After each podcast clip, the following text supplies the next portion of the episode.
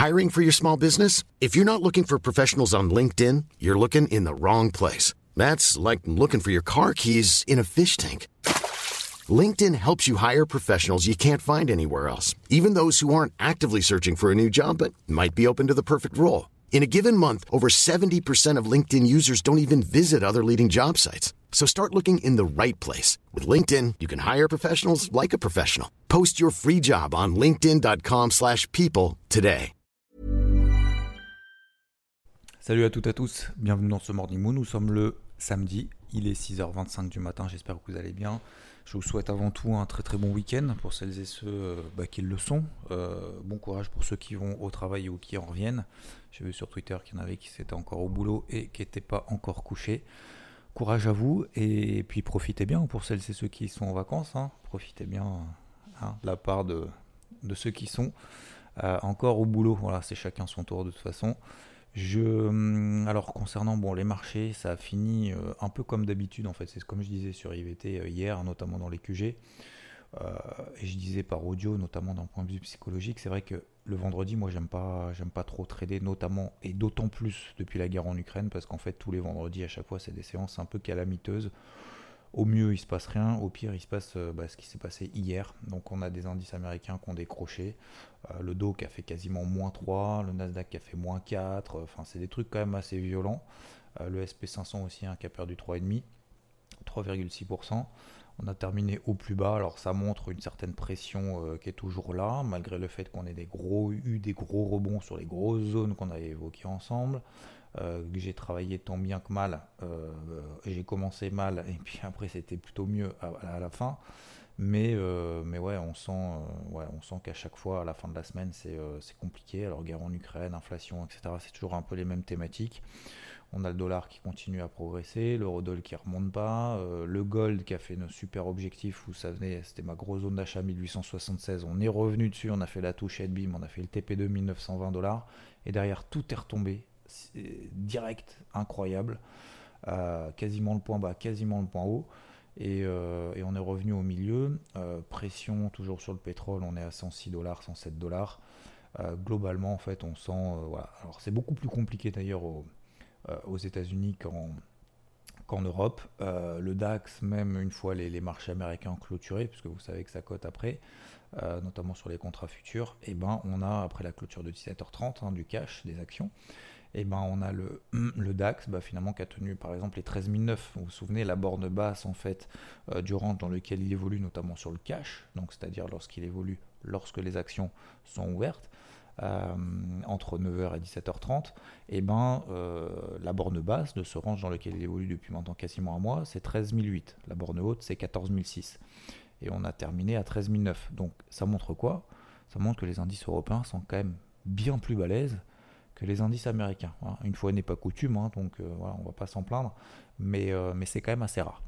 Donc euh, c'est quoi? Bah, Le dollar, inflation, etc. etc. Alors il y a Amazon aussi qui s'est fait un peu démater parce que vous savez, elle a publié. bon, moi j'estime que c'est pas non plus, voilà, pas non plus horrible, mais là le marché il est en mode un peu, ouais, il, bah, exagère, hein, il exagère dans l'optimisme. Il, il a exagéré dans l'optimisme, mais ça on l'avait rappelé ensemble il y a un mois, vous vous souvenez, hein, quand le marché européen avait, remonté, donc le CAC, le DAX de 15%, les indices américains de 7-8%, je me disais, putain, mais mec, ils ont un peu exagéré quand même. Enfin, la guerre en Ukraine, l'inflation, tout ça, vous avez oublié ou quoi?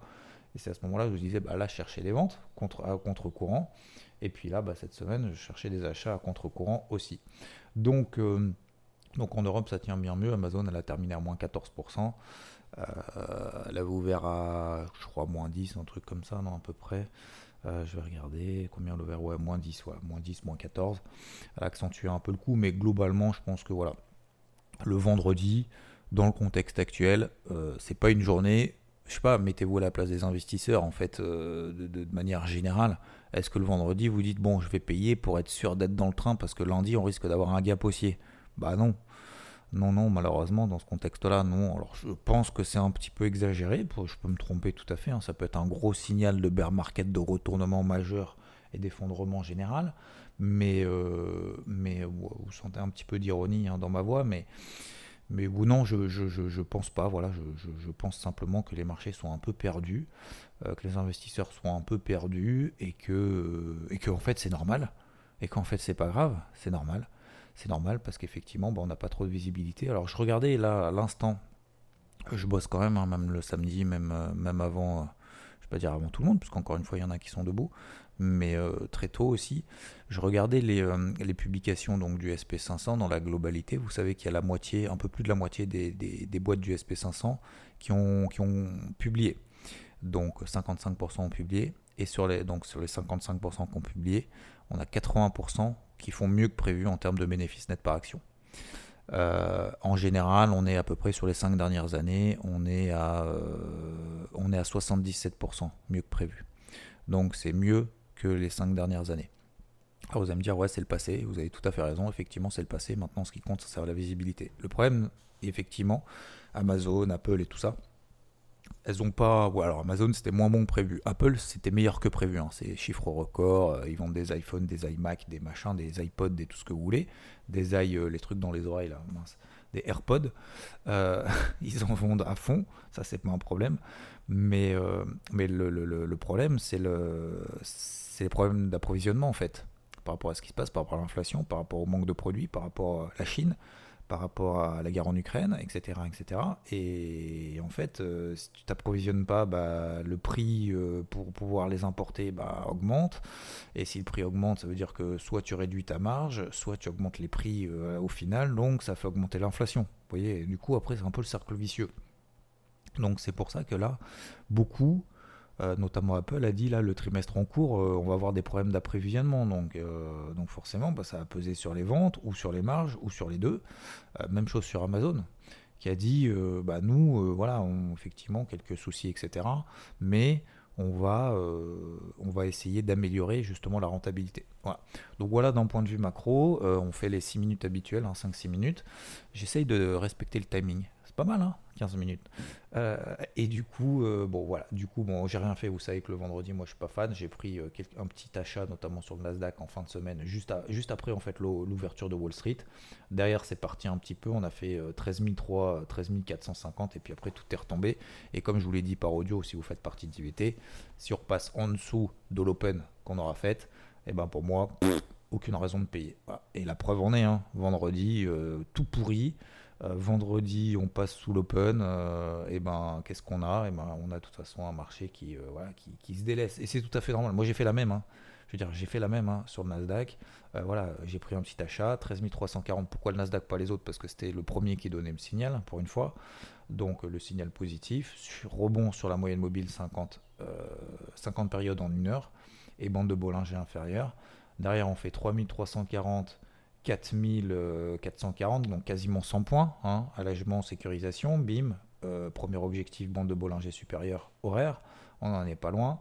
Et puis derrière, qu'est-ce que j'ai fait? En fait, j'ai vu que ça tenait pas, donc je suis sorti direct. Donc j'ai vendu. Donc forcément, bah voilà, tout le monde a fait plus ou moins pareil, la même chose. Donc, euh, donc voilà, euh, ça continue dans cet état d'esprit-là.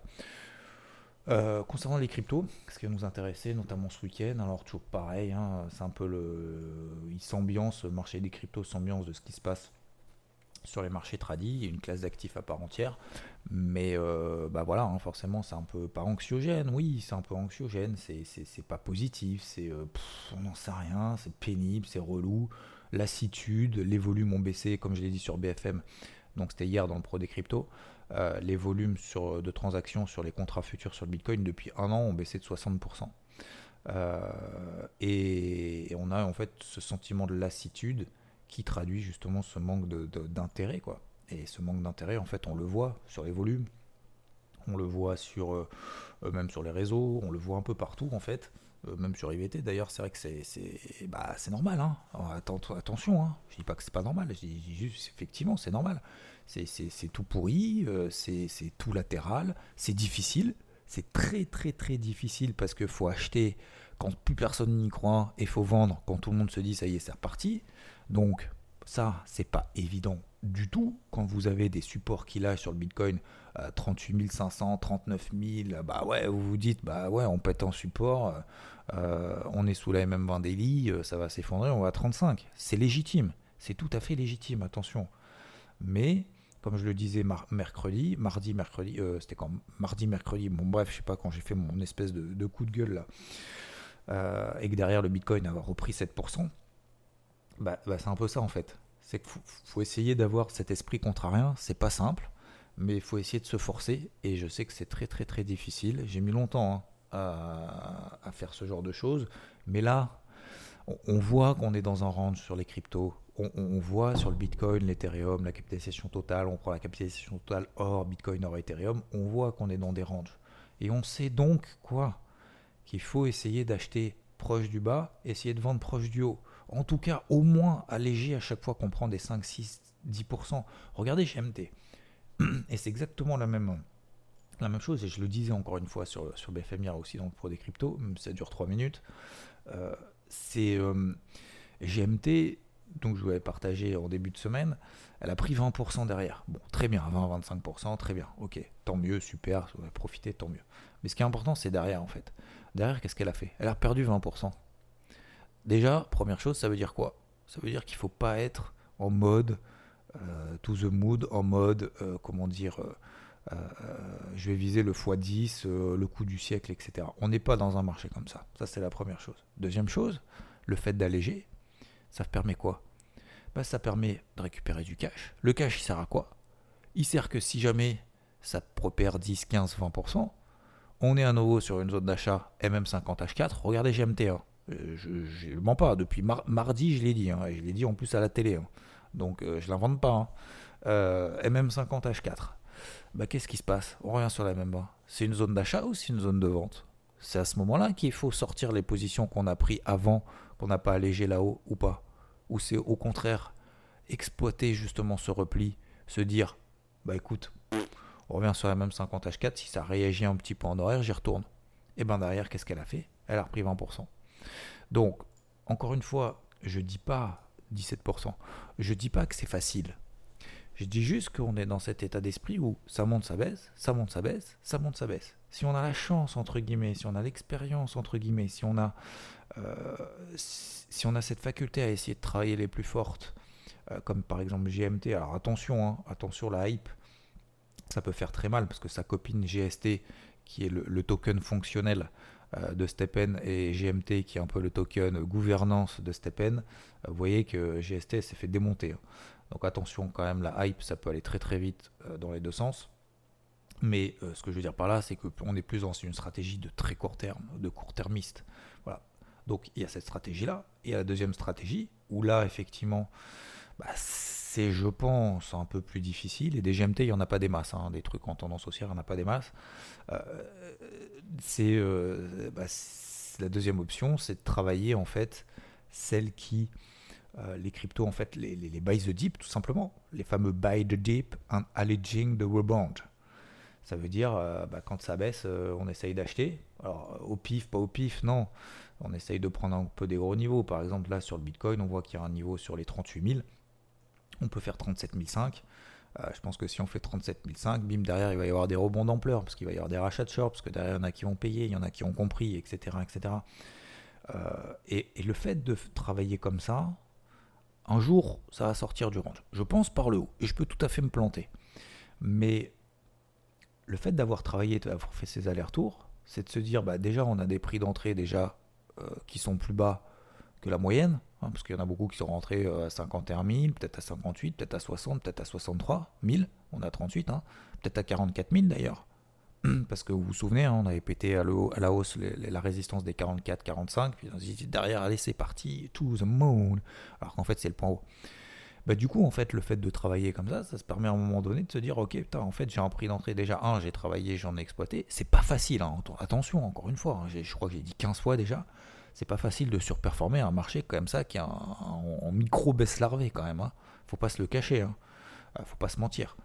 Donc déjà voilà, mais, en plus ça permet du coup derrière d'être euh, de se dire bah ouais, euh, un, je garde le rythme, deux, je travaille le processus, trois, je travaille la psycho, quatre, j'acquiers de l'expérience avec le temps parce que ce genre de marché, il n'y en a pas beaucoup qui travaillent. Hein.